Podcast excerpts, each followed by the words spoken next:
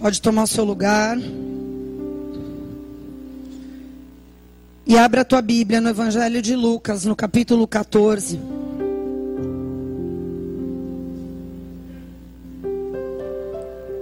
Aleluia.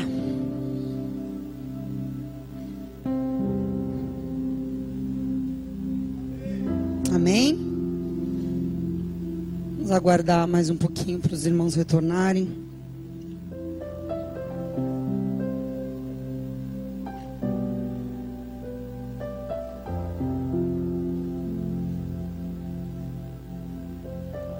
Tua mão sobre a palavra. Vamos fazer mais uma oração antes de lermos o texto. Pai querido e amado, nós acabamos de louvar o Senhor, de agradecer, de te exaltar, de celebrar a tua presença nesse lugar. E verdadeiramente, Senhor, se a tua presença não for conosco, de nada adianta, Senhor, nós nos reunirmos aqui, seja aos domingos, seja às terças, seja às quintas, às sextas, não importa. Qualquer reunião onde a tua presença não esteja, Senhor, é vazia, não traz vida, não nos edifica.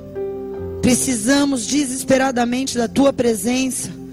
E queremos cada dia estar mais perto de ti, queremos cada dia mais intimidade contigo. Dá-nos um caminho para essa intimidade, Senhor. Dá-nos o entendimento para que possamos buscá-la. E se temos nos afastado dessa intimidade, se um dia, Pai, nós fomos íntimos e perdemos essa intimidade com o Senhor, dá-nos nessa noite a chance de nos aproximarmos de novo. Que essa noite seja uma noite de alianças feitas e refeitas, de níveis maiores de sede pela tua presença, derramados em nossos corações, porque verdadeiramente a tua presença que faz a diferença na vida de uma pessoa, Senhor. Não são os nossos acertos, não são os nossos dons, não é o nosso sucesso, a tua presença é o que faz toda a diferença. E é isso que nós queremos buscar, é por isso que nós estamos aqui. Por isso usa a tua palavra para falar aos nossos corações, Senhor, e para nos atrair para mais perto de Ti nessa noite. Em nome de Cristo Jesus nós oramos e te agradecemos. Amém. Amém, queridos. Vamos ler aqui o Evangelho de Lucas. Pode aplaudir o Senhor. Vamos ler a partir do versículo 8 até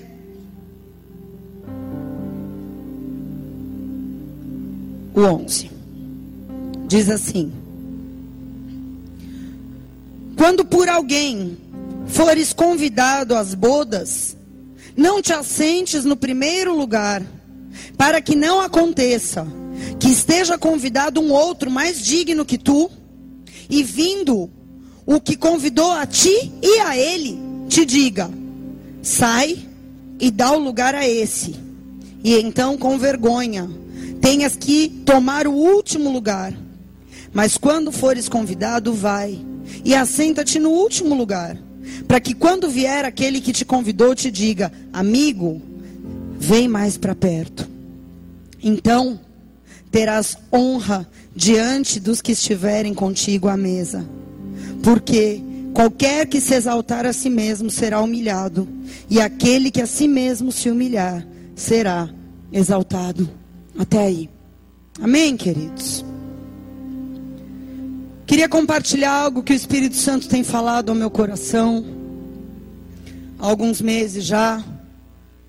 Porque todas as coisas que nós reunidos como igreja, tudo aquilo que nós fazemos como igreja, é com o intuito de simbolizar ou representar algo, ou alguma situação que acontece no mundo espiritual e nós, como igreja, queremos de alguma forma trazer isso aqui no natural. Por exemplo, quando nós louvamos a Deus, o que, que nós estamos tentando fazer? Nós estamos tentando fazer aquilo que já acontece de eternidade a eternidade no céu. Porque os anjos, a Bíblia diz que louvam a Deus 24 horas. Então nós estamos querendo trazer um pouco daquilo que acontece já no céu para uma parte do nosso tempo com Deus. É isso que nós fazemos quando nós adoramos. Porque na presença de Deus há louvor e há adoração 24 horas. Quando a igreja se reúne, nós fazemos o mesmo, com o intuito de atrair os céus para a terra. Quando nós oramos, o que, que nós estamos fazendo quando a igreja se reúne e ora? Nós estamos liberando aqui no natural, no mundo visível, palavras com o intuito de que elas tragam à existência, ao mundo visível, aquilo que no mundo espiritual já foi liberado. Aquilo que Deus já decretou, promessas que Deus já falou na palavra. A igreja se reúne no natural e tenta trazer do espiritual para o natural, a existência, coisas já liberadas, coisas que já existem no espiritual, para que sejam concretizadas. Um outro exemplo, quando nós batizamos pessoas, o que, que nós estamos fazendo? Nós estamos fazendo um ato de confirmação no natural de algo que no espiritual já aconteceu.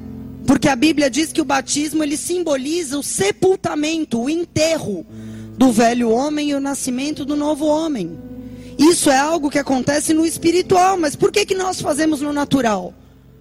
Como um símbolo de algo que já ocorreu no espiritual. Quantos estão comigo? Amém? E também a mesa da ceia e a comunhão que nós celebramos todos os meses reunidos aqui em nome do Senhor Jesus, ela também simboliza um lugar espiritual real.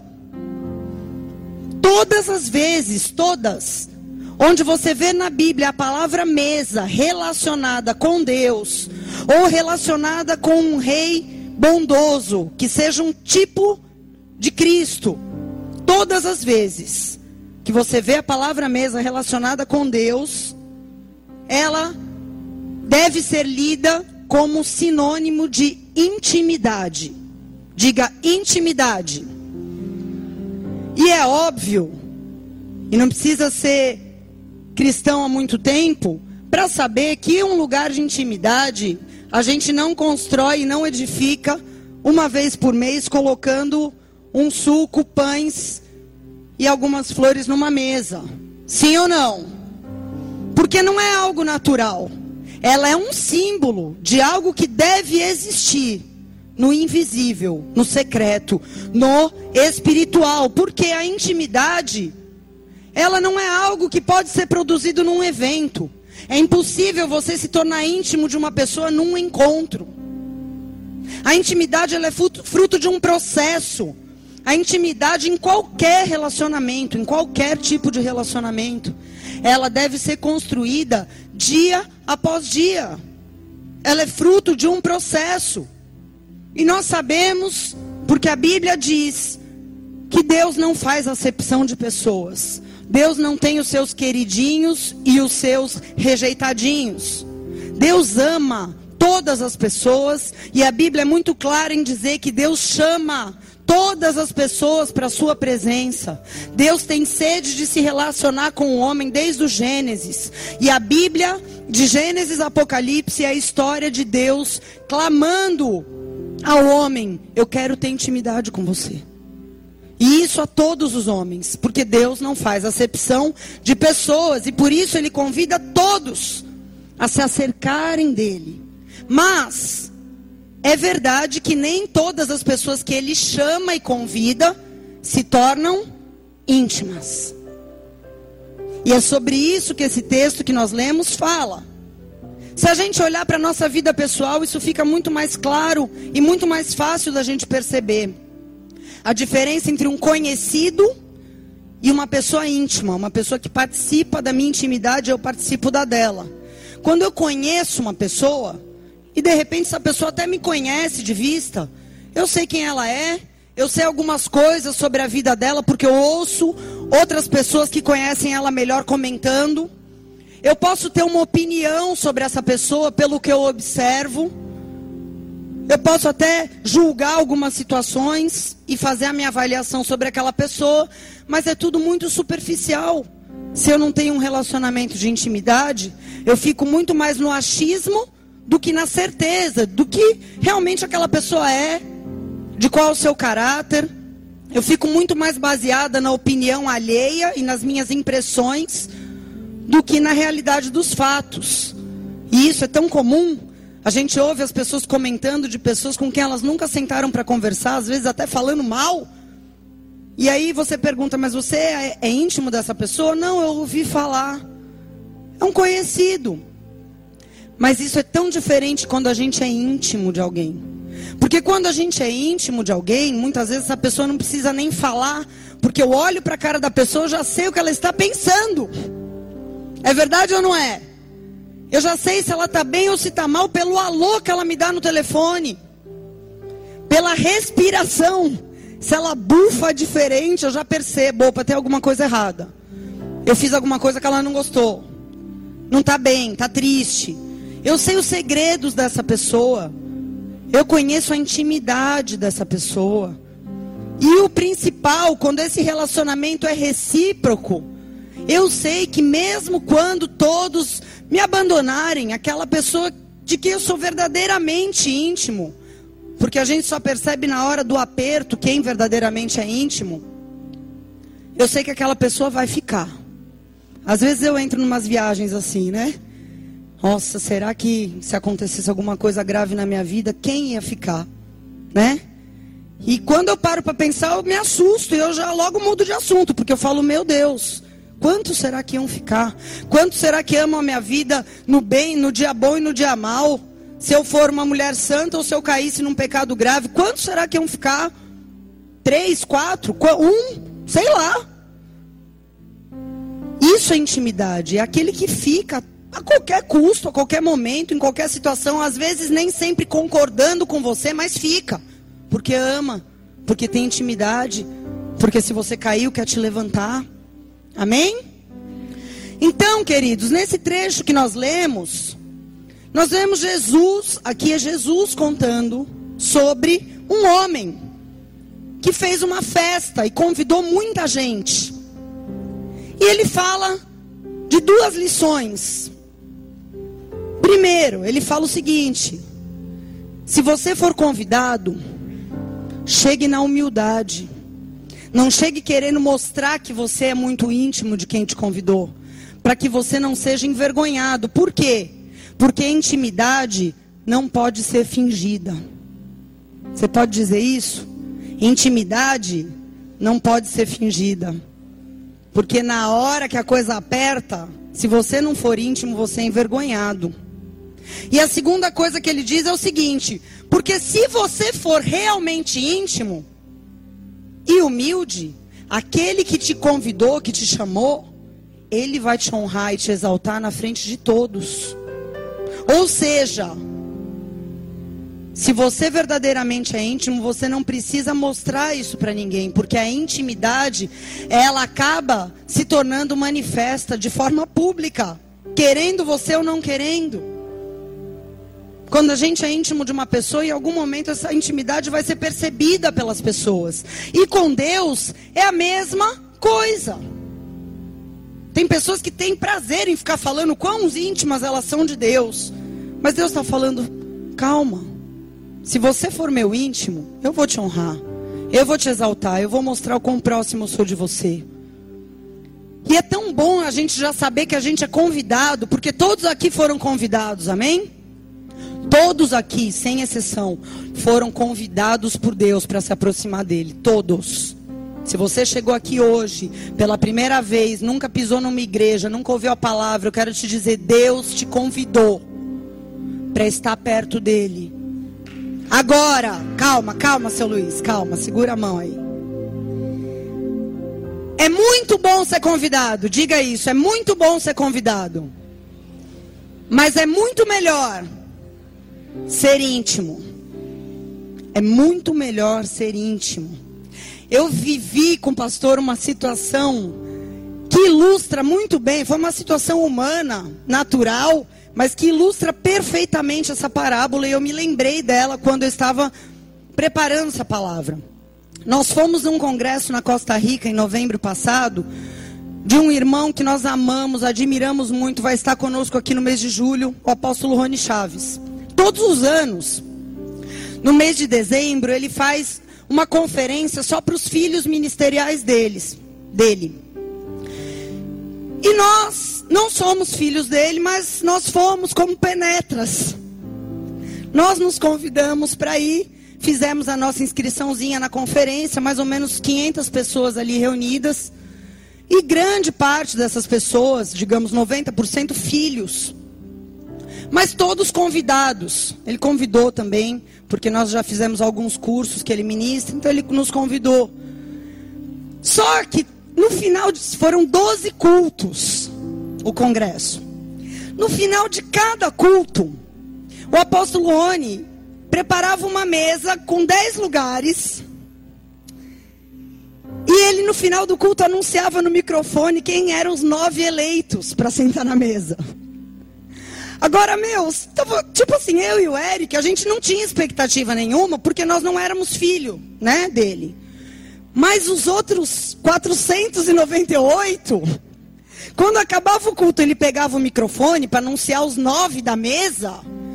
Gente, o coração dos caras vinha na boca.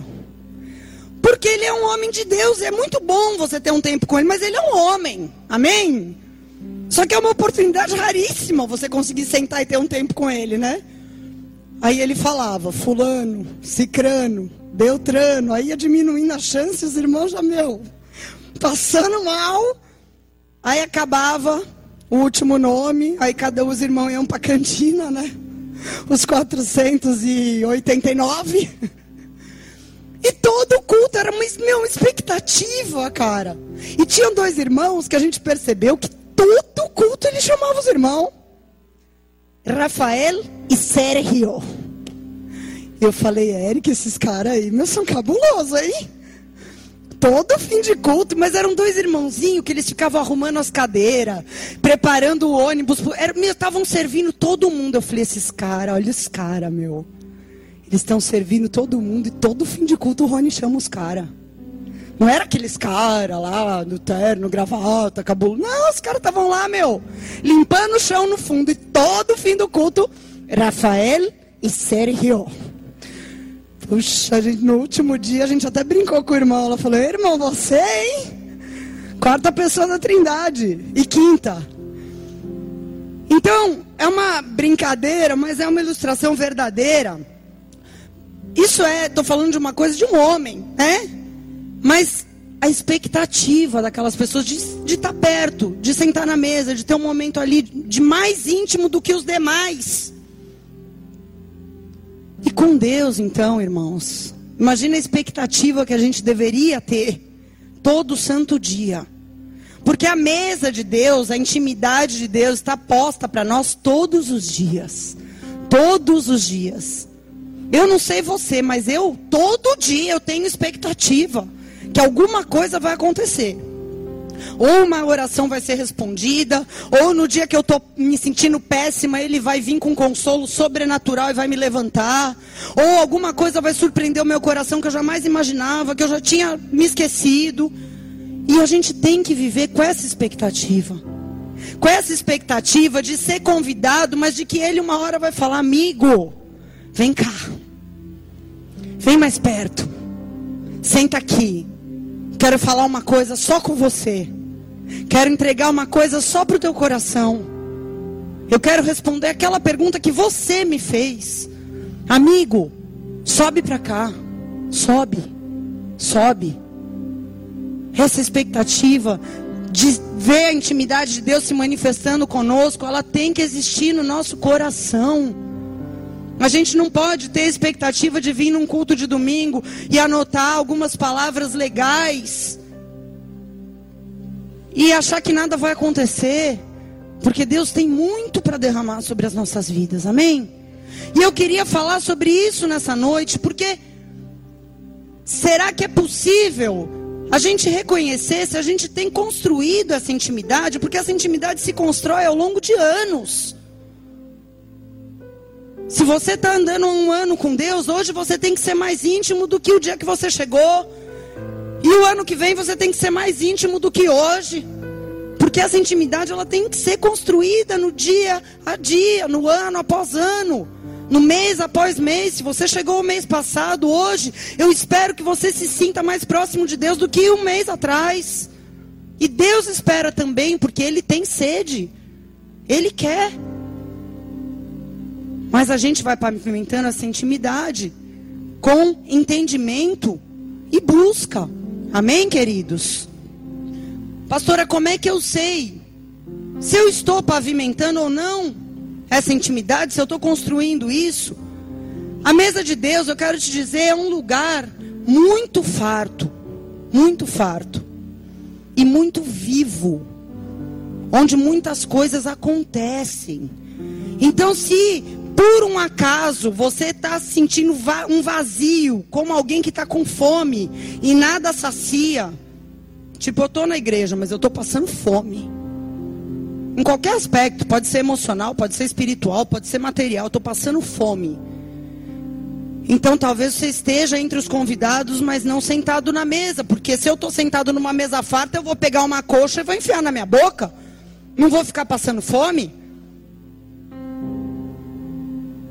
Ou se parece que nada acontece, é um marasmo. Faz tempo que não acontece nada, que Deus não fala nada comigo, que nada muda. Isso também é um sinal, porque a, a mesa é um lugar vivo, é um lugar ativo. E talvez um dia você possa estar estranhando, porque, poxa, eu já vivi tanta coisa, já fui tão satisfeito, suprido na presença de Deus, mesmo faltando coisas, mas a presença me sustentava. As coisas eu via o mover de Deus, mesmo não concretizado ainda, mas eu sentia. Então talvez você possa ter se afastado da intimidade, porque é possível. Como num relacionamento entre humanos, é possível a gente romper a intimidade também com uma pessoa, sim ou não? Quantos amigos íntimos você já viu se separarem e não terem mais intimidade? Quantos casais casados que é maior intimidade do que um casamento? Um casal que se divorcia é o quê? É o nível máximo de quebra de intimidade, porque não há maior intimidade que um casamento. Então é possível sim uma pessoa ser íntima e ir quebrando essa intimidade até que ela não exista mais. Mas o bom é saber que com Deus sempre há a possibilidade da intimidade ser restaurada. Amém, queridos? Então, eu gostaria de falar nessa noite alguns pontos sobre essa mesa, sobre essa intimidade que a mesa representa, para que a sua vida seja ativada. Para que o teu espírito, se você não está acomodado e não liga mais se Deus está presente, se não está, se tem intimidade, se não tem, se Deus responde ou não, estou nem aí. Para que você volte a estar aí. Porque Deus não quer só você no meio de um monte de convidado, Deus quer você sentado com Ele à mesa. Deus quer intimidade. E o que falta é nós queremos de volta essa intimidade. Amém? Primeira coisa, a mesa é o lugar da presença de Deus. Diga, presença de Deus. Lá em Êxodo capítulo 20, verso 30, está escrito: Sobre a mesa porás os pães da presença perante mim para sempre. Essa é a primeira vez que a palavra mesa aparece na Bíblia. Em toda a escritura sagrada, a primeira vez que aparece a palavra mesa é em Êxodo 25, 30. Quando Deus ordena que Moisés construa uma mesa para o tabernáculo, onde Deus ia manifestar a sua presença, a sua glória, a sua Shekinah e ele diz para Moisés: construa uma mesa e coloque sobre a mesa os pães da presença. Aleluia! E é ali que nós começamos a desenvolver a nossa intimidade com Deus. Quando é que uma pessoa se aproxima de Deus? Uma pessoa que chegou hoje. Quando que ela dá um passo em direção a construir uma intimidade com Deus? Quando ela reconhece que ela pode ter tudo, mas o que realmente importa é a presença de Deus. Quando ela descobre que tudo que ela construiu na vida, que tudo que ela edificou com seu esforço, com as suas próprias mãos, perto da presença de Deus, não é nada. E é difícil porque a gente passa a vida lutando para construir coisas, para construir relacionamentos, para ter um casamento, para ter filhos, para edificar uma carreira. A gente estuda, se mata de estudar, aprende quatro, cinco idiomas. Estou falando isso para vocês porque para minha vida foi assim, eu sei que para de muitos. Você passa a vida e você descobre quando você chega na presença de Deus que você correu atrás do vento. Não que você tenha que ser um vagabundo que não se importa com nada, mas eu estou te dizendo, quando você descobre a presença de Deus, você descobre que há algo melhor do que qualquer coisa que o teu esforço possa ter produzido. É muito melhor estar um dia na presença de Deus do que todas as obras que eu fiz com as minhas mãos. E quando você descobre isso, você fala: Nossa, que bom, Senhor. Eu quero ser um instrumento, eu quero ser uma pessoa bem-sucedida, eu quero poder dar uma boa vida para minha família, eu quero ser um exemplo para as pessoas, mas se a tua presença não está comigo, nada tem graça. Um dia depois que eu passo a conhecer essa presença. Você vive a vida inteira sem a presença de Deus, mas o dia que você conhece, você aprende. A partir de hoje eu não posso mais viver sem. É louco isso, né? Quantos se converteram depois dos 25, 30 anos? Você viveu muitos anos. Eu vivi mais sem Deus do que com Deus, por exemplo. Eu vivi 26 sem Deus. Mas o dia que eu descobri a presença, eu falei: Meu, como eu vivi 26? Como? Não posso mais viver um dia sem. Por quê? Porque a presença passa a te sustentar o dia que você a conhece.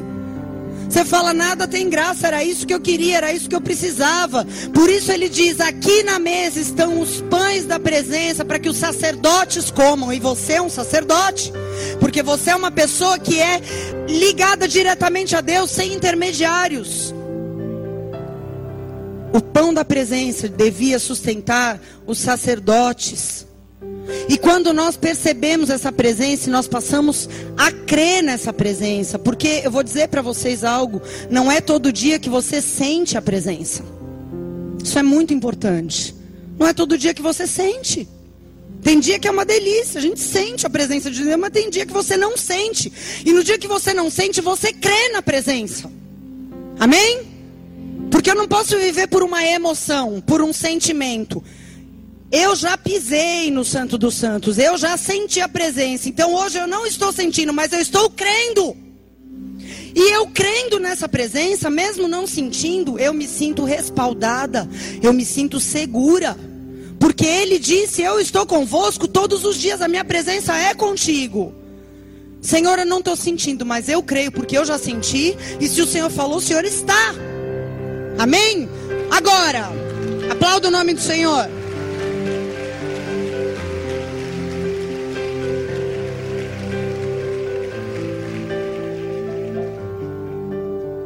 Um sinal de afastamento da mesa, qual é? A dúvida. Eu já não sei mais se Deus é comigo ou não. Eu já não sei mais se Deus vai cumprir aquilo que Ele me prometeu. Eu estou em dúvida, porque Deus tinha falado, mas agora, a dúvida é um sinal de afastamento da mesa, um sinal de afastamento da intimidade. Por quê? Porque quando você tem intimidade com uma pessoa, mesmo que você não fale pelo WhatsApp o dia inteiro com a pessoa. Né, irmãos? Estão viciadinhos, né? Mesmo que você não fique o dia inteiro. Você sabe que mesmo você não vendo, não falando pelo telefone, não ligando, não nada. A pessoa está lá, se importa com você, e se você precisar, ela vem. Ela aparece ela não vai te abandonar. E com Deus é a mesma coisa. Você não precisa sentir a presença o tempo inteiro.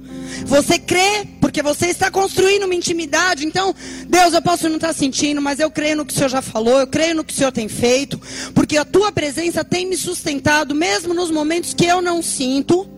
E eu sei que se a coisa apertar, a tua presença vai se manifestar. Porque intimidade é assim. E só há um meio de quebrar a intimidade. Eu quero dizer para você: o único meio de você quebrar a intimidade com Deus é você abraçar o pecado. Isaías 59 fala isso. Não é que Deus virou a cara ou que Deus tampou os ouvidos para não nos ouvir. Não é isso. Nunca Deus fará isso.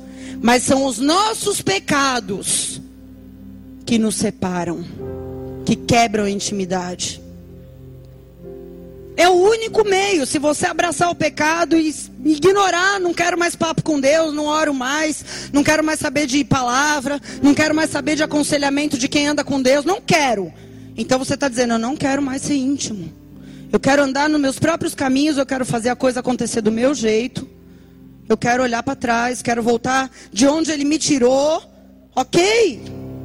Deus nunca vai romper a intimidade dele com você. Somos nós que rompemos a intimidade com ele. Ou nos momentos difíceis nós temos a opção de falar, meu, eu não tenho nada, mas tenho o pão da presença aqui nessa mesa. E eu vou comer e vou prosseguir.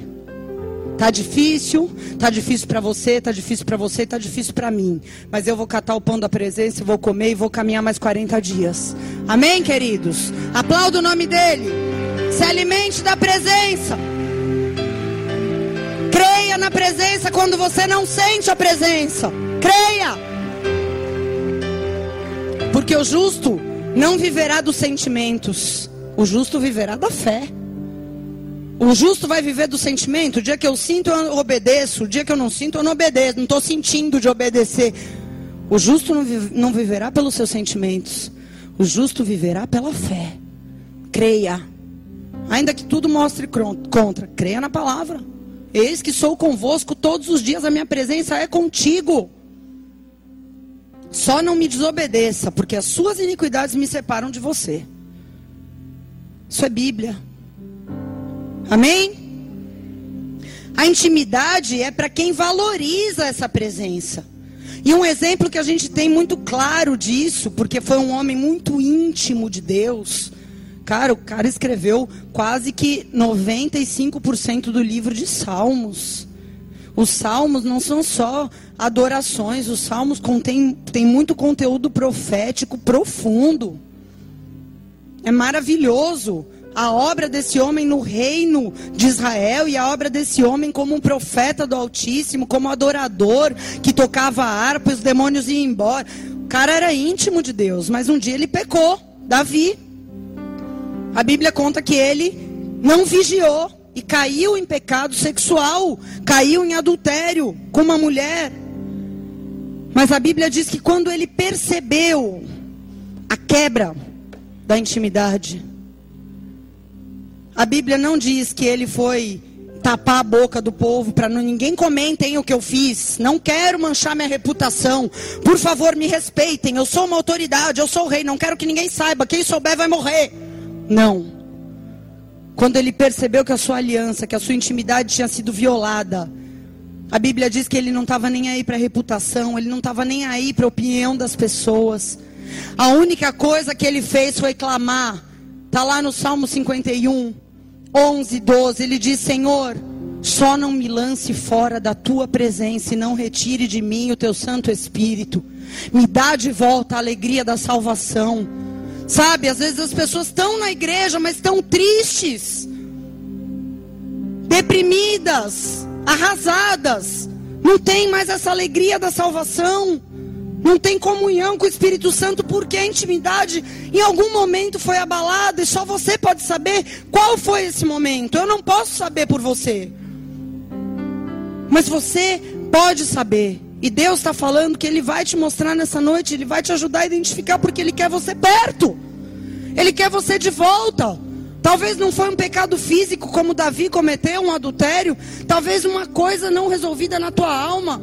Que você não quis confrontar, não quis tratar, deixou de lado e foi virando um entulho. E está apodrecendo dentro do teu coração. E você continua religiosamente vindo na igreja, mas você não tem tido acesso a essa presença. E Deus quer romper com isso nessa noite. Porque existem coisas que podem extinguir o Espírito Santo. A Bíblia diz isso em 1 Tessalonicenses 5. Nós podemos extinguir o Espírito. É possível. Uma pessoa que já foi cheia do Espírito Santo e extinguindo o Espírito na vida dela. Então, querido, se você está sentindo sintomas de vazio, de uma fome insaciável, que nada te preenche, você tenta fazer várias coisas, você tenta se distrair, você tenta arrumar o que fazer, mas nada preenche esse vazio. Talvez você esteja se afastando da mesa de Deus e Deus te chama de volta. Deus está te chamando de volta para a mesa da presença. Porque Ele quer voltar a ser o teu sustento. Não tem problema nenhum você achar que uma coisa vai ser legal para você, que você vai se alegrar com tal coisa, mas aquilo não pode ser a tua motivação para você achar que aquilo vai te sustentar. As coisas exteriores não podem nos sustentar por muito tempo. Às vezes por um tempo, sim, mas não por muito tempo. E o que a gente precisa é do sustento no nosso espírito, desse pão da presença que sustenta a nossa alma. Uma outra coisa que a gente muitas vezes nos se engana é achar que, ah, eu tô assim porque eu tô passando por muita luta. É muita dificuldade, é uma coisa atrás da outra, mas quando tudo isso passar, eu vou voltar a sentir a presença de Deus, eu vou voltar a ser alegre, e eu quero te dizer, não é assim. E eu vou te mostrar na palavra porque a palavra de Deus diz que nós não seremos saciados pelo nosso apetite. Não é quando as coisas estiverem do nosso jeito, do jeito que a gente quer. O pão da presença é para os dias bons e para os dias maus também. Amém? No Salmo 78, olha que tremendo. Salmo 78, 18 e 19. Falando sobre o povo que estava atravessando o deserto para chegar na terra prometida diz o seguinte: eles tentaram a Deus nos seus corações, pedindo comida, segundo o seu apetite. E também falaram contra Deus, dizendo: Porventura, poderá Deus preparar uma mesa no deserto? Será que Deus pode preparar uma mesa no deserto? Sim ou não? Óbvio que sim. E Deus jogou na cara deles isso quando ele fez sair água da rocha. Quando ele mandava todo dia um pão que caía do céu. Ele estava querendo dizer: eu não vou atender o apetite de vocês. Não vai ser do jeito que vocês planejaram e queriam. Mas eu vou preparar uma mesa no deserto onde vocês estão. Porque a presença de Deus não falta no deserto. A presença de Deus não falta, porque a segunda coisa que eu quero dizer nessa noite é que a mesa de Deus é lugar de provisão diária. Diga provisão diária. Meu irmão, se você tem intimidade com Deus, você vai provar dessa provisão todo santo dia. Se você estiver vivendo na presença de Deus, eu quero te dizer, pode não sobrar, mas não vai faltar. Pode ter pouco ânimo, mas vai dar para aquele dia. Pode ter pouco dinheiro, mas vai dar para aquele dia. Pode ter pouca força, mas vai dar para aquele dia. Pode não ser aquela fartura, mas a provisão diária não vai faltar se você não sair da mesa. Não saia da mesa. Sabe por quê? Eu quero falar uma coisa. Porque tem pessoas que não entendem isso. Estão há 10 anos na igreja e não entendem. A intimidade não vai te impedir de ir para o deserto. Não existem VIPs no reino de Deus. Very intimate person. Não existe isso. Eu sou íntimo de Deus. Eu não vou para o deserto. Vai lá, trouxão. Queridos íntimos, acho que vão mais para o deserto do que os não íntimos. Se é que você quer saber. Porque o deserto é um lugar de milagre, cara. Deserto é lugar onde quem é íntimo vê os maiores milagres acontecerem. E eu vou te falar, meu.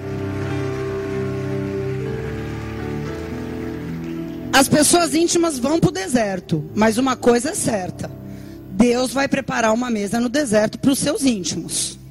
Certeza. Para os seus inimigos, não. Mas para os seus íntimos, tem mesa no deserto. E uma outra coisa que a intimidade também não vai te impedir, pelo contrário, vai ser maior ainda. os teus atritos muitas vezes, porque muitas pessoas podem se levantar contra você injustamente, com calúnias. É claro que não estou falando de quem está dando motivo, amém? Mas a intimidade não vai impedir você de passar por levantes de pessoas se levantarem contra você. E como eu tenho vivido isso? Como eu tenho vivido isso? Pessoas que contendem sem causa. Pessoa que eu nem conheço, nunca vi pessoalmente, me xingando, me nossa, dos piores nomes possíveis. Eu falo, meu, o que, que é isso? É Deus, cara, querendo me tratar, me ensinando. Porque não tem motivo, não tem causa, eu não conheço a pessoa. Como que é isso? Você pode passar por isso em várias situações. No meio de conhecidos, de vizinhos, de, de, de colegas de trabalho. Fala, meu, eu nunca falei com aquela pessoa, porque aquela pessoa me odeia tanto? O que, que é isso? E sabe o que ele diz no Salmo 23, 5? Ele prepara uma mesa perante você, na presença dos teus inimigos. Deus não vai impedir você de passar por levante. Você vai ter que passar por levante, por calúnia, por difamação, por perseguição.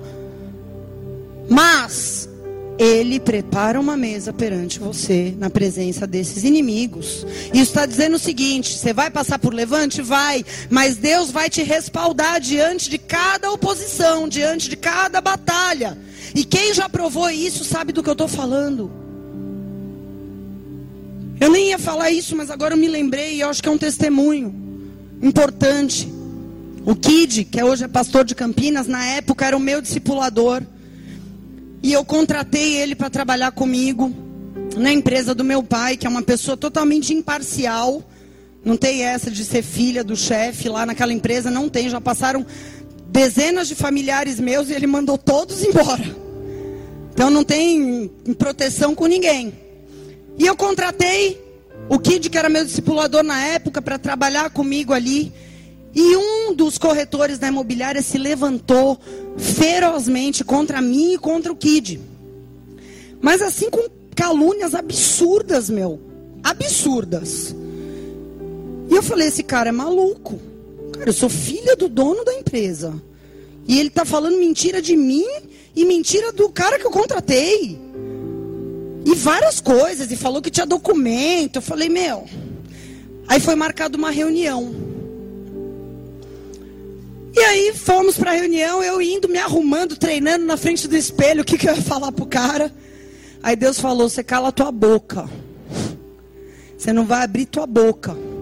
Aí eu cheguei na empresa e falei: e aí, Kid, o que, que Deus falou com você? Ele falou: Deus mandou entrar mudo e sair calado. Eu falei: então, tamo junto. Pá! Toca aqui. Entramos, como duas ovelhas indo pro matadouro. Porque eu falei: cara, eu posso até não rodar.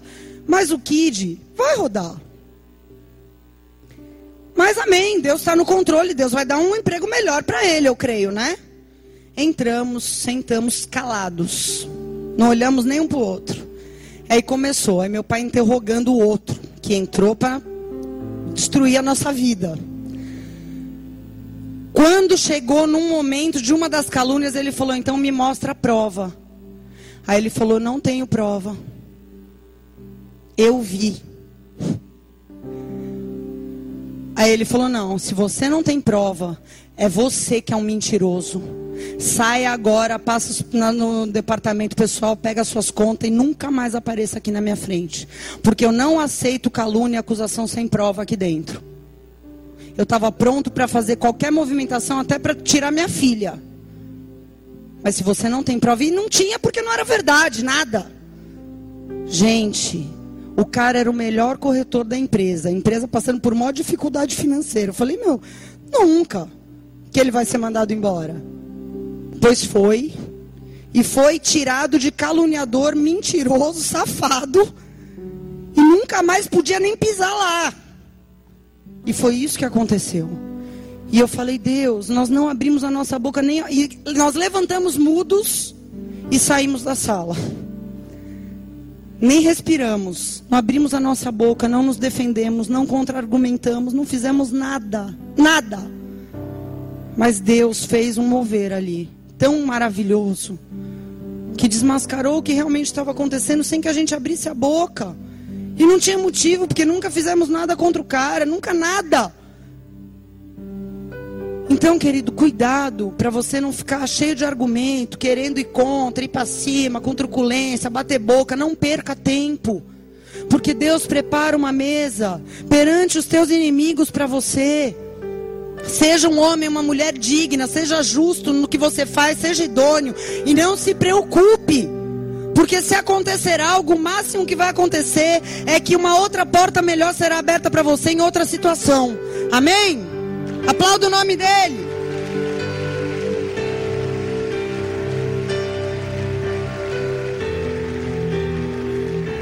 Apenas permaneça na mesa, permaneça na intimidade, você vai ser suprido, você vai ser respaldado. No deserto, na oposição, onde quer que você estiver. Amém? Terceira coisa. A mesa é um lugar de restauração de relacionamentos. Diga restauração de relacionamentos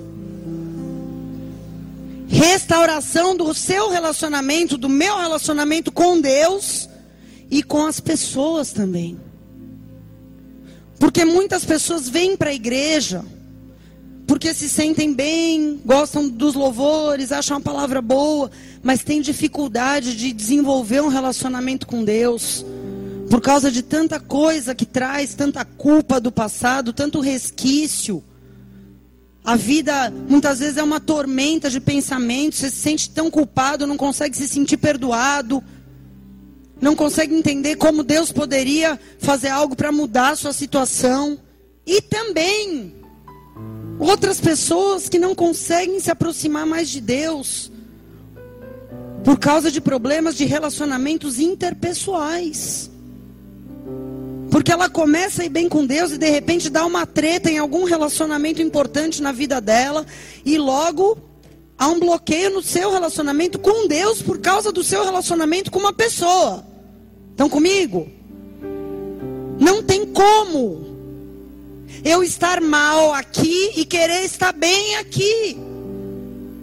Por isso a mesa é um lugar de restauração de relacionamentos, não há como eu dizer, Deus, eu quero ser íntimo do Senhor, mas eu não tenho condição de me relacionar com Ele.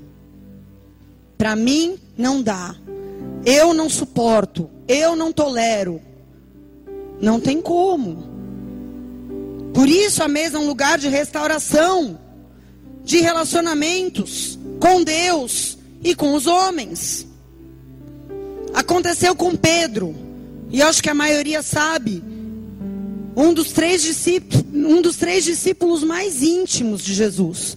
A gente sabe que tinham as multidões que seguiam, tinham 70 que eram mais próximos, tinham 12 que andavam com ele durante três anos e meio, dia e noite, mas tinha três que em vários trechos da palavra mostra que em alguns momentos que Jesus queria sair para orar ou que ele ia realizar algum milagre, mais secreto, que ele não queria que fosse divulgado, ele só levava aqueles três e Pedro era um deles.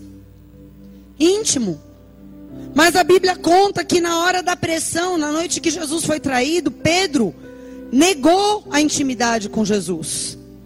Ele era muito íntimo, mas na hora que pegaram ele e falaram: Você é amigo de Jesus? Ele falou: Eu não conheço ele. Nunca vi. Não sei do que vocês estão falando que, que é isso? Negou a intimidade. E toda vez que a gente escolhe pecar, a gente está fazendo o mesmo. Toda vez que você vai cometer um ato consciente de pecado, é claro que tem coisas que são involuntárias, quando você vê já aconteceu, mas tem coisas que são conscientes. Você sabe que está errado e vai lá e faz. Você está dizendo, eu não o conheço. Não sei quem é. Quero fazer isso aqui agora. E Pedro fez isso. Tudo bem, estava debaixo de muita opressão, mas ele negou a intimidade, é fato. E a Bíblia conta que depois que ressuscitou, Jesus foi atrás de Pedro.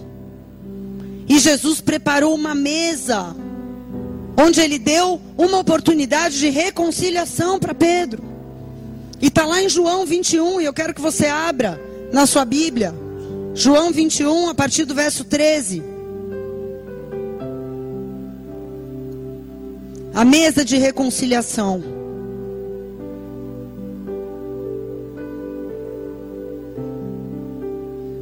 Chegou Jesus, tomou o pão e deu a Pedro, e semelhantemente o peixe. E essa foi a terceira vez que Jesus se manifestou aos discípulos depois de ter ressuscitado dentre os mortos. E depois de terem comido, Jesus perguntou a Simão Pedro: Pedro, filho de João, tu me amas? E ele respondeu: Sim, Senhor, tu sabes que eu te amo. E ele disse: Apacenta os meus cordeiros. E ele tornou a perguntar: Simão, filho de João, tu me amas? E ele respondeu: Sim, Senhor, tu sabes que eu te amo. E ele disse: Cuida das minhas ovelhas. E perguntou pela terceira vez: Simão, filho de João, tu me amas?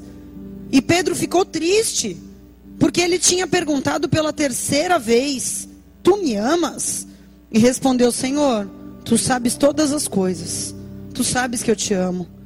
E ele disse: Cuida das minhas ovelhas. Olhe para cá. Depois desse homem tão íntimo ter negado a intimidade, Jesus foi atrás dele. Ele não esperou Pedro vir. Jesus foi. Jesus foi atrás e deu a oportunidade, preparou uma mesa para sentar com ele e falar: Eu estou aqui, meu. Você pode ter me negado, você pode ter amarelado, me traído, mas eu estou aqui. Eu quero saber, apesar do teu pecado, você me ama e quer voltar a ser meu íntimo? Foi isso. Em outras palavras, foi isso. Porque ele estava querendo dizer para Pedro: Eu estou aqui atrás de você porque eu não te amo pelos teus acertos. Eu te amo quando você acerta e eu te amo também quando você erra. Eu só quero saber se você se arrependeu e quer voltar para mim. E é essa pergunta que ele nos faz também, como nós, quando nós pecamos. E com certeza Pedro estava sendo atormentado por Satanás, acusando ele dia e noite. Ele estava se achando a pior pessoa do planeta. E quem já pecou depois de ser íntimo de Deus sabe do que eu estou falando. Se achando a pior pessoa, mas Jesus veio e restaurou a identidade dele. Falou: Pedro, eu estou com você e eu quero te restaurar. Eu não vou te jogar fora porque você caiu, meu. Volta para minha presença. Volta para minha intimidade, volta. Eu preparei uma mesa para você aqui para dizer eu te quero. Mesmo você tendo errado, eu te quero de volta. Mas ele não fez só isso, ele continuou. Ele disse: "Você me ama? Então cuide das minhas ovelhas." E perguntou três vezes: "Você me ama?" Ou seja, você quer voltar a se relacionar comigo? Cuide dos meus. Vá, faça o mesmo que eu estou fazendo com você. Vá, se reconcilie, perdoe, assim como eu vim atrás de você, vá atrás das pessoas que te traíram, que te magoaram, que te feriram, que não são da maneira como você gostaria, porque Pedro não agiu do jeito que Jesus queria. João agiu, Pedro não. Ele está dizendo: vá e faça o mesmo que eu estou fazendo com você aqui agora. Ou seja, você quer restaurar a intimidade comigo? Vá e faça com os outros o que eu estou fazendo com você. Por quê? Porque todas as pessoas são ovelhas em potencial, ainda que elas não sejam crentes. Porque um dia você também não era crente e hoje você é ovelha. Sim ou não? Então o teu marido que ainda não se converteu, você tem que olhar para ele como ovelha. Teu filho que ainda não se converteu é ovelha. Teu vizinho que é o pior ímpio do planeta é uma ovelha em potencial. E você vai fazer aquilo que Jesus faz com você todo dia. É isso que ele está dizendo. Por quê? A nossa intimidade pode ser bloqueada quando a gente tem problema aqui, entre nós. E a nossa intimidade com Deus passa pela restauração dos nossos relacionamentos pessoais. Não tem como você ser íntimo de Deus e ter problemas não resolvidos com as pessoas. Não estou dizendo que você não vai ter problema, você vai ter problemas, mas você vai resolver esses problemas, porque Jesus resolve os problemas dele com você. Mesmo quando você peca, e você peca, porque eu peco também todo dia.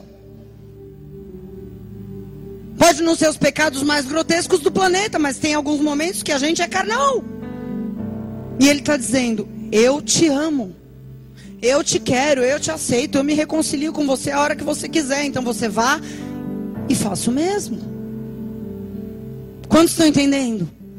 Assim como ele faz conosco, nós temos que fazer com os outros, porque sem relacionamentos restaurados, e tem relacionamentos que demoram às vezes para ser restaurados, eu não estou falando que isso vai acontecer assim, mas eu estou dizendo, no que depender de você, faça o que for necessário.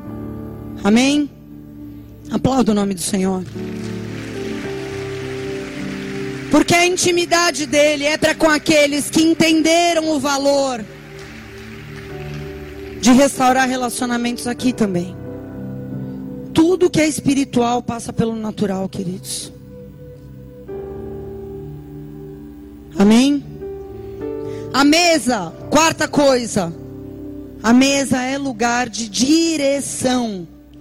Diga direção.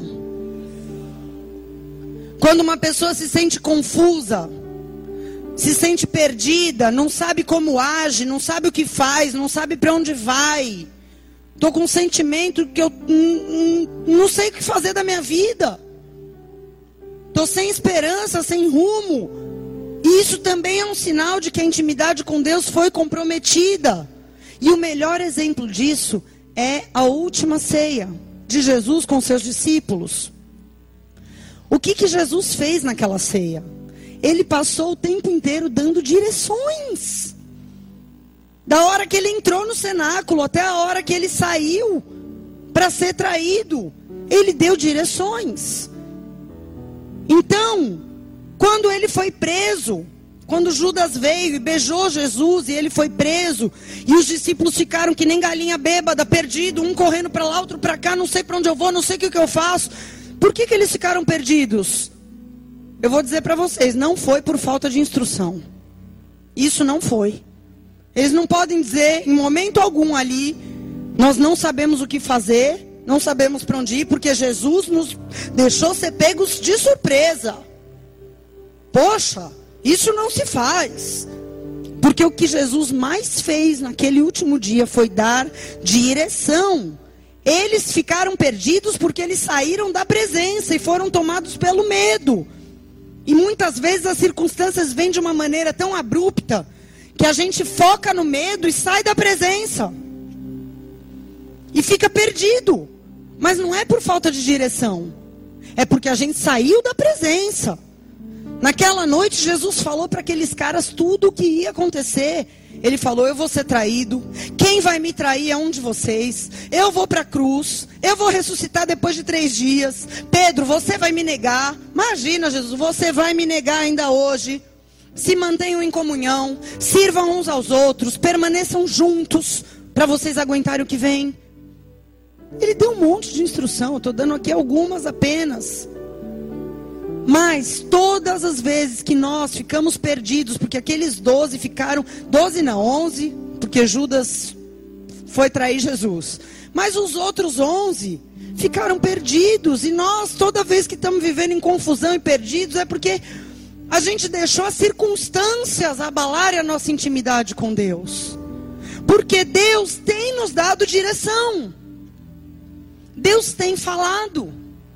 Quando Deus não fala, na leitura da palavra, Deus usa uma pregação, Deus usa um conselheiro, Deus fala no teu coração, no teu espírito e testifica de alguma maneira.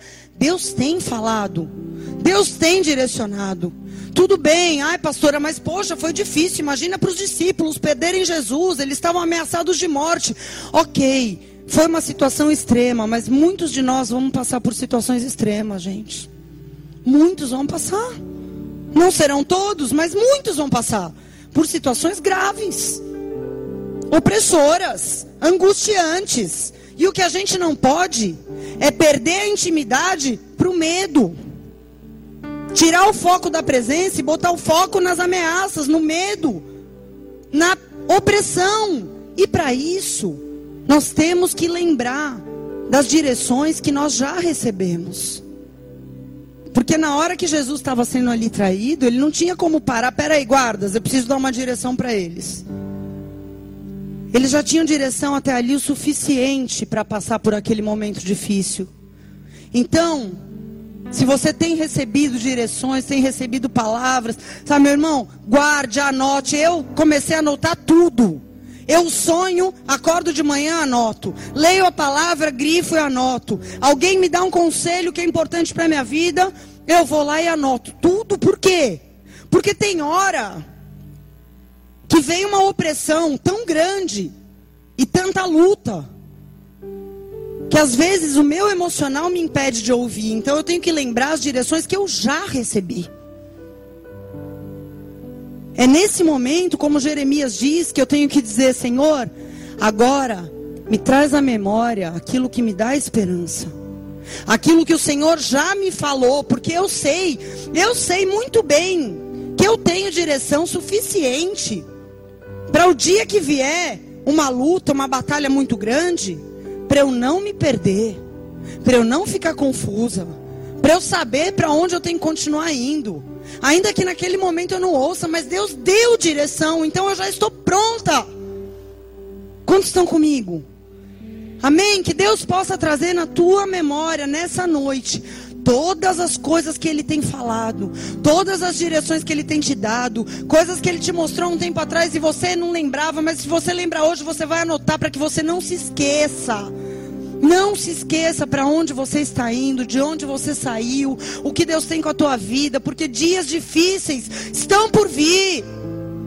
E você tem que saber permanecer na presença e não perder e não se distrair e não ficar confuso e abalado, porque Deus tem dado direção para aqueles que têm intimidade com Ele. A mesa é um lugar de direção. Tudo que você tem recebido, retenha. Retenha e você não ficará confuso, não ficará perdido. E se você tem se sentido assim nessa noite, Deus vai te lembrar tantas coisas que você vai falar: Eu não estou mais perdido, eu estou saindo daqui hoje plantado, firmado, direcionado, em nome de Jesus. Amém? Aleluia.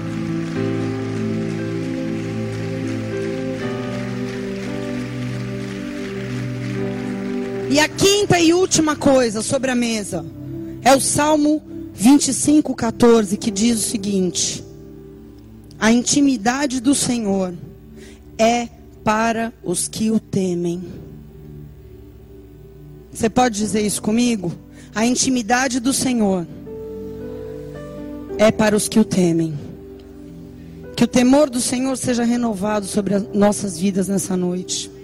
Sabe por quê?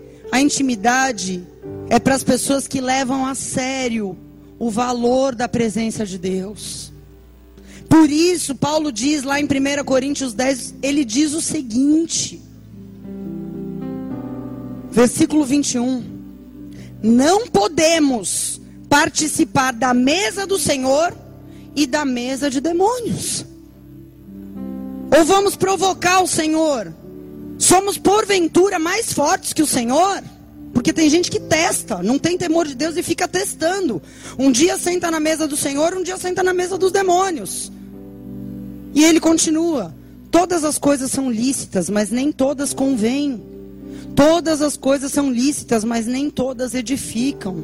E quem escolheu temer o Senhor e sentar na mesa do Senhor, meu irmão, vai repudiar o que não convém, o que não edifica, o que desvia minha atenção, o que tira o meu foco, o que me contamina, o que me corrompe. Eu não quero, porque eu quero sentar numa mesa só. Eu não vou sentar um dia na mesa de Deus e um dia na mesa de demônios. Eu vou sentar na mesa do Senhor.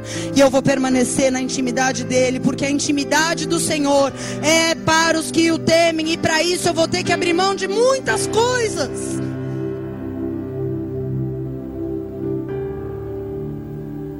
De coisas que me atraem. E não podemos ser hipócritas em dizer que não me atrai, atrai mas eu abri mão porque não me edifica, não me convém, e eu quero sentar numa mesa só. Eu quero temer ao Senhor todos os dias da minha vida, porque eu quero intimidade, eu quero um lugar na mesa, eu não quero ser mais um convidado numa festa, porque o mundo inteiro é convidado. Mas íntimos são poucos. Por quê? Porque a intimidade do Senhor é para os que o temem. Um lugar na mesa, um lugar de honra. O lugar de exaltação no reino. Não estou falando diante de homens, eu estou falando de algo espiritual. O lugar na mesa é para pessoas que escolheram temer. Escolher temer. Escolher temer. Eu escolho temer. Isso não é um, apenas um desejo, um sentimento, é uma decisão. Por isso que o Senhor possa renovar o temor dele em cada coração, a começar por mim, que o temor aumente a cada dia. Que o temor aumente a cada vez que eu oro, que eu me aproximo, que eu recebo uma palavra da parte dele na Bíblia.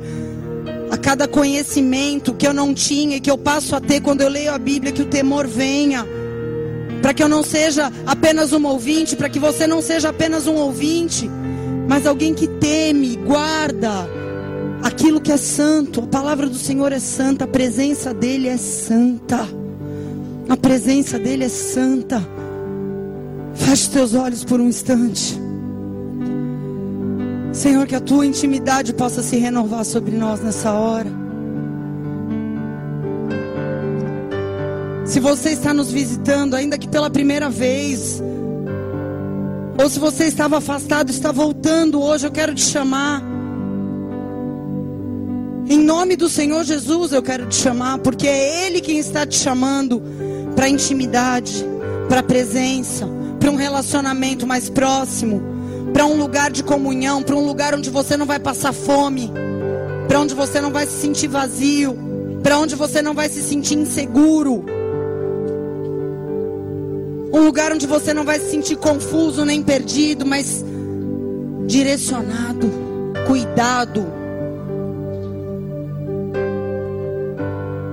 Se você deseja isso, eu quero que você no teu lugar levante a tua mão porque eu quero orar por você. Se você quer entregar a tua vida para Jesus e dizer, Senhor, eu quero viver isso aí. Eu não conheço nada da tua palavra, mas eu quero viver isso que eu ouvi nessa noite. Eu quero sentar nessa mesa. Quero que você se coloque de pé no seu lugar. Eu quero orar por você. Ainda que você tenha se afastado da intimidade com o Senhor um dia e queira voltar nessa noite, se levante também, porque eu também quero orar. Aleluia, obrigado, Senhor. Diga assim, Senhor Jesus. Senhor Jesus. Que nessa noite. Que nessa noite. A intimidade do Senhor. A intimidade do Senhor. Brote na minha vida. Brote na minha vida. Com a tua salvação. Com a tua salvação. Salva a minha vida. Salva a minha vida. Limpa o meu coração. Limpa o meu coração. Perdoa os meus pecados. Perdoa os meus pecados. Que a tua aliança. Que a tua aliança. De sangue de sangue. Venha sobre mim nessa hora. Venha sobre mim nessa hora. E o teu espírito. Que o teu espírito passe a habitar em mim. Passe a habitar em mim. Pois eu quero. Pois eu quero ter intimidade contigo. Ter intimidade contigo. Em nome de Jesus. Em nome de Jesus. Eu quero orar por vocês que ficaram de pé. Senhor, eu quero te agradecer por cada homem, por cada mulher que nessa hora se levanta, Pai, desejando um lugar na tua mesa, Senhor. Hoje, Senhor, tantas pessoas no mundo nem ligam para a tua existência, não acreditam no Senhor, mas esses homens e essas mulheres estão se levantando e dizendo: Eu quero me sentar na mesa. Eu te peço, Pai, eu oro por eles agora, para que eles encontrem um lugar deles na tua mesa, para que haja uma intimidade verdadeira, para que o Senhor possa transformar a história deles e nessa noite eles sejam marcados pelo teu poder e pela tua glória, em nome de Jesus. Como igreja, nós abençoamos as vidas de vocês para um tempo novo na presença do Senhor. Queridos, se vocês fizeram essa oração pela primeira vez, eu quero pedir que vocês não vão embora sem antes nos dar a oportunidade de estender a nossa mão para vocês, dizer o quanto vocês são importantes e anotar o nome de vocês para que a gente possa orar pela vida de vocês. Porque vocês tomaram uma decisão muito importante nessa noite. E vocês são muito amados e muito bem-vindos. Amém? Podem se sentar. Ainda de olhos fechados, cada um no seu lugar. É importante que antes da gente sentar propriamente nessa mesa natural, haja uma reconciliação espiritual no nosso coração.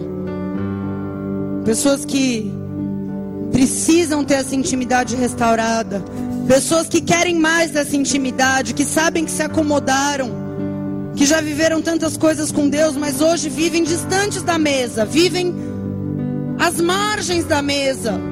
E Deus não te chama para o reino para viver às margens. às margens de nada. Ele quer que você sente, que você coma, que você se fade, que você viva mistérios, conheça os milagres, conheça o respaldo, conheça a fidelidade, conheça a provisão, tenha experiências com a presença. Seja uma pessoa plantada, firme, direcionada, que sabe para onde vai. Uma pessoa com o coração limpo, que consegue alcançar o coração de Deus porque não tem pendências com outras pessoas.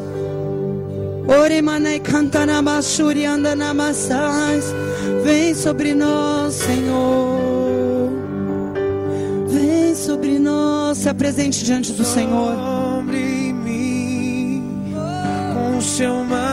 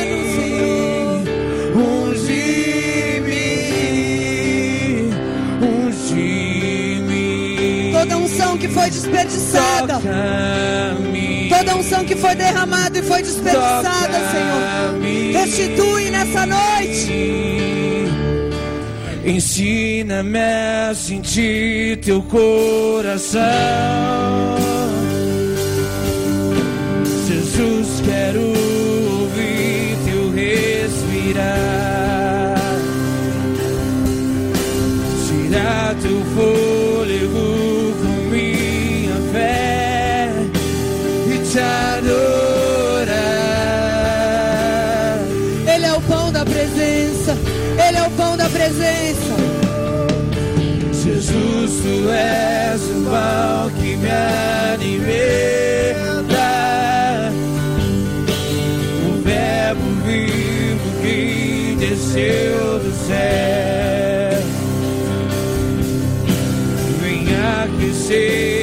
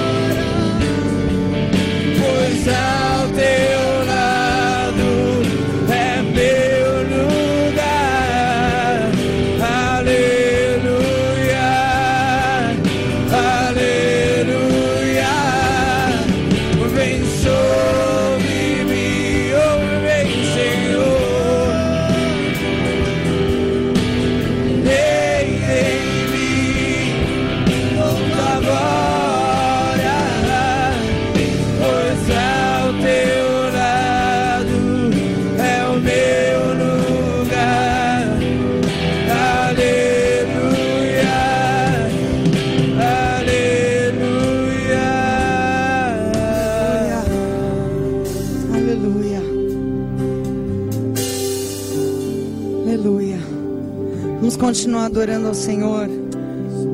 Os pastores, diáconos, presbíteros vão servir a ceia.